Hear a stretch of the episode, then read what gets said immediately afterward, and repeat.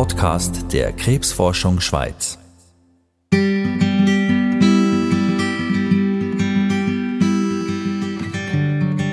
Ich habe äh, überhaupt nicht mit so etwas gerechnet und es ist in dem Sinne auch ein Zufallsbefund und das ist etwas, wo oft vorkommt bei dem Gist.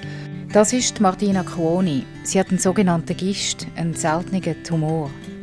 Gist hat bei der Martina Cuoni dazu geführt, dass ihr der Magen hat müssen operiert werden Dort ist operiert worden und man hat mir vorher gesagt, man versucht natürlich magenerhaltend die Operation zu machen.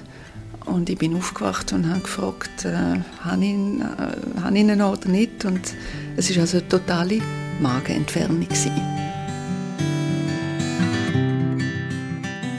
Geschichte von Martina Cuoni und ihr Engagement in einer GIST-Patientengruppe, um das geht es in dieser Folge von «Wissen gegen Krebs», der Podcast von der Stiftung Krebsforschung Schweiz.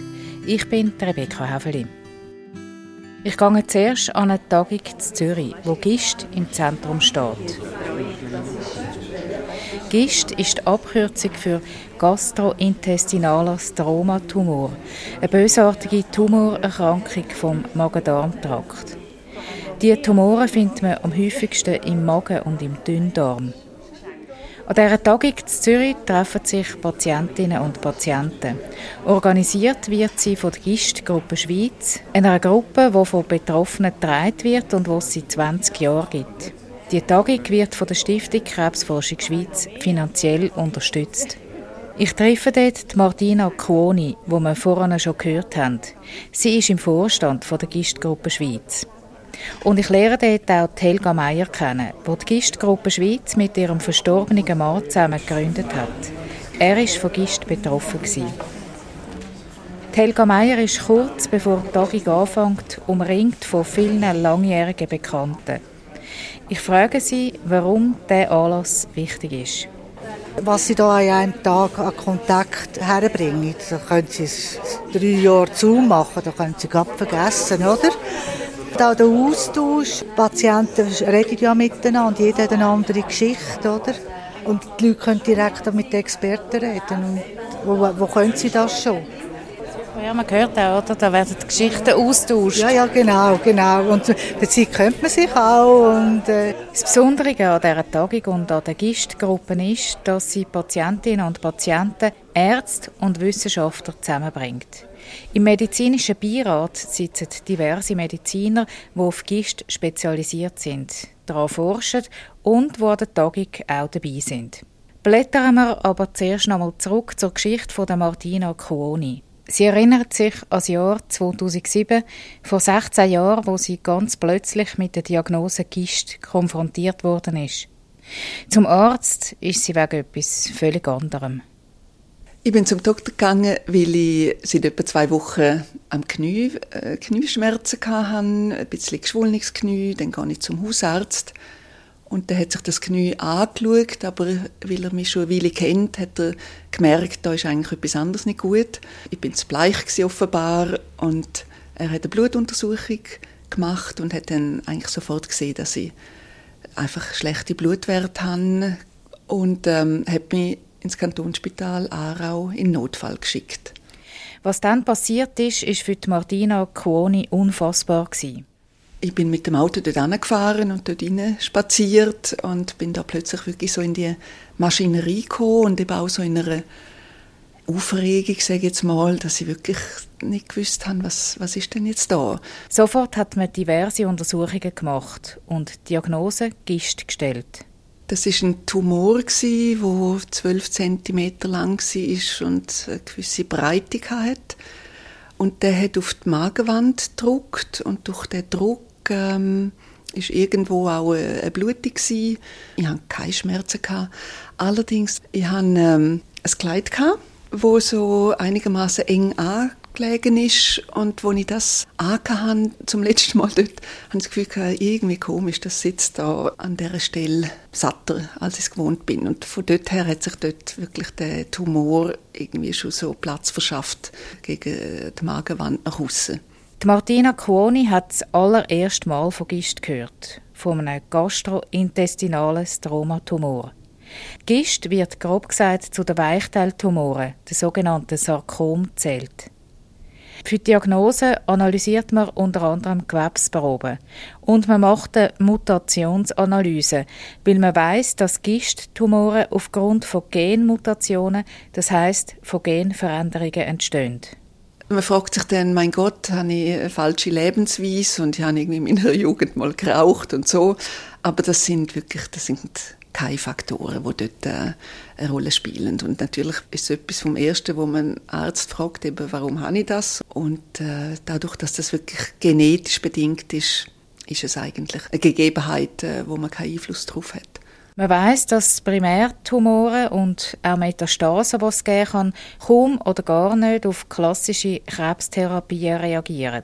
Chemo- oder Strahlentherapien nützen also wenig bis nichts. Klar war, dass, der, dass es operiert werden muss, dass man möglichst irgendwie den ganzen Tumor mit Sicherheitsrändern probiert zu entfernen und ja, dann hat man auch davon schon geredet, dass es das Medikament gibt namens Glivec und dass man mit dem dann äh, behandelt oder eigentlich für den Fall, dass wenn es eben doch noch irgendwo Zellen hat, dass die nicht äh, sich wieder verselbstständigen. Der Wirkstoff in dem Medikament, das Martina Cuoni bekommen hat, ist Imatinib. Ursprünglich ist der Wirkstoff gegen Leukämie entwickelt worden.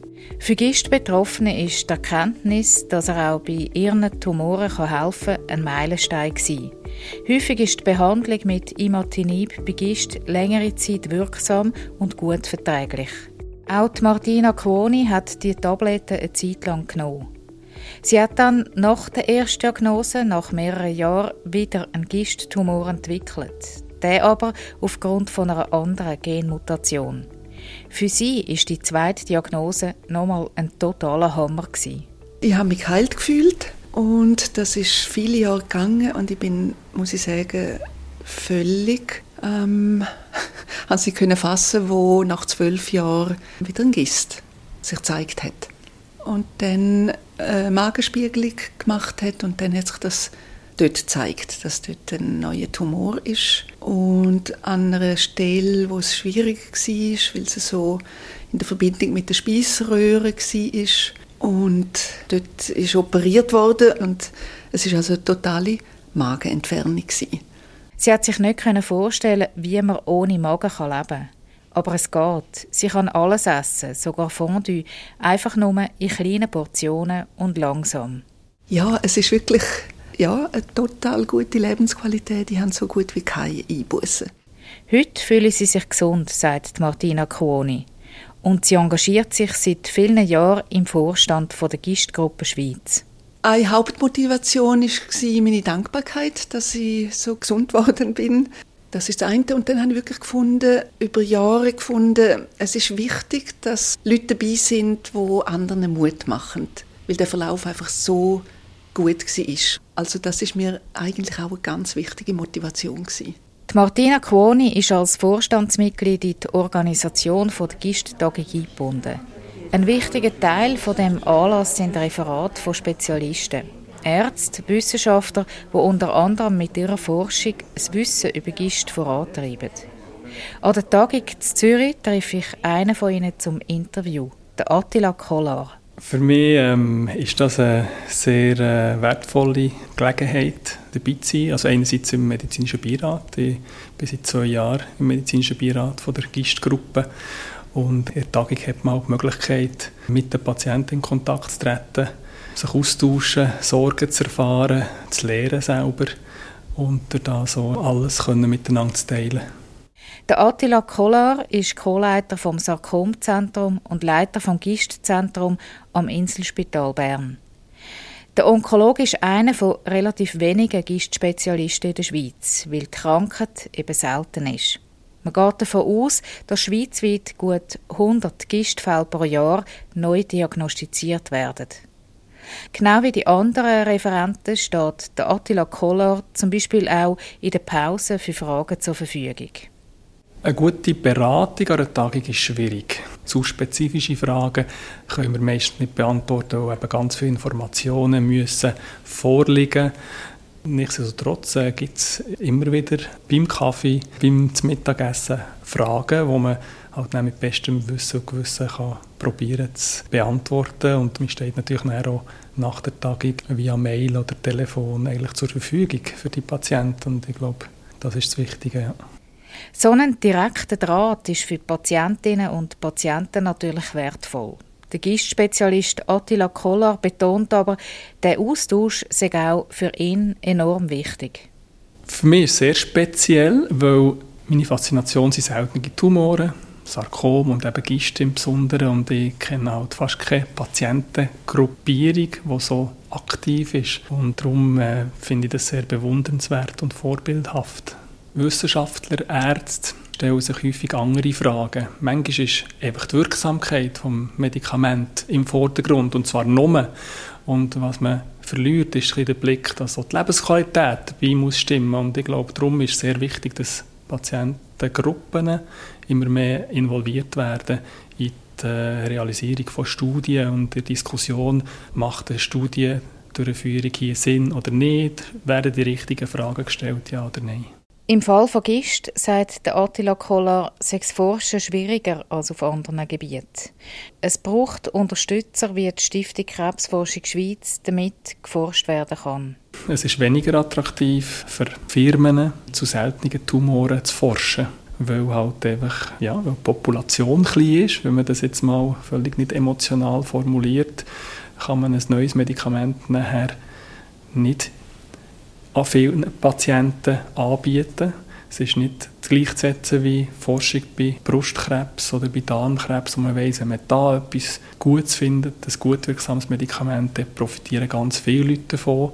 Das ist interessanter finanziell gesehen, halt, wirtschaftlich gesehen für eine Firma. Das hat mit der geringeren Häufigkeit zu tun, mit der Seltenheit, aber, aber gleich auch mit den Hürden. Ein eine Studie mit Brustkrebs kann ich schneller mal an einem Zentrum oder national machen als eine Studie zu GIST. Trotzdem, der Attila Kollar betont, die Forschung hat im Fall von GIST in der Vergangenheit schon sehr viel Fortschritt gebracht.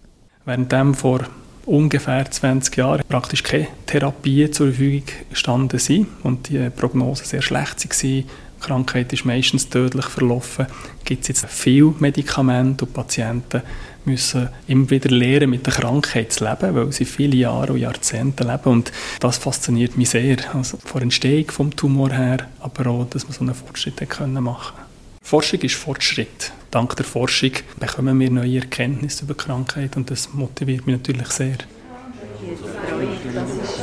Gehen wir nochmal zurück ins Gwimmel an der Gist-Tagung in Zürich. Die Gründerin Helga Meier ist umringt von Patientinnen und Spezialisten.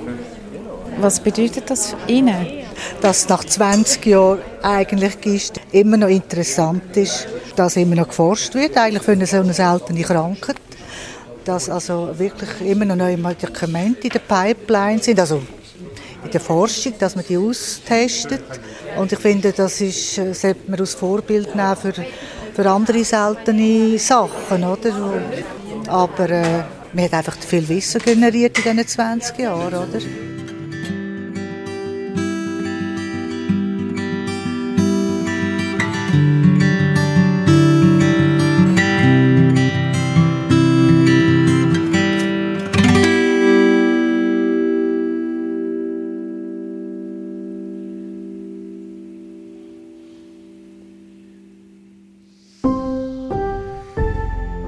Podcast der Krebsforschung Schweiz.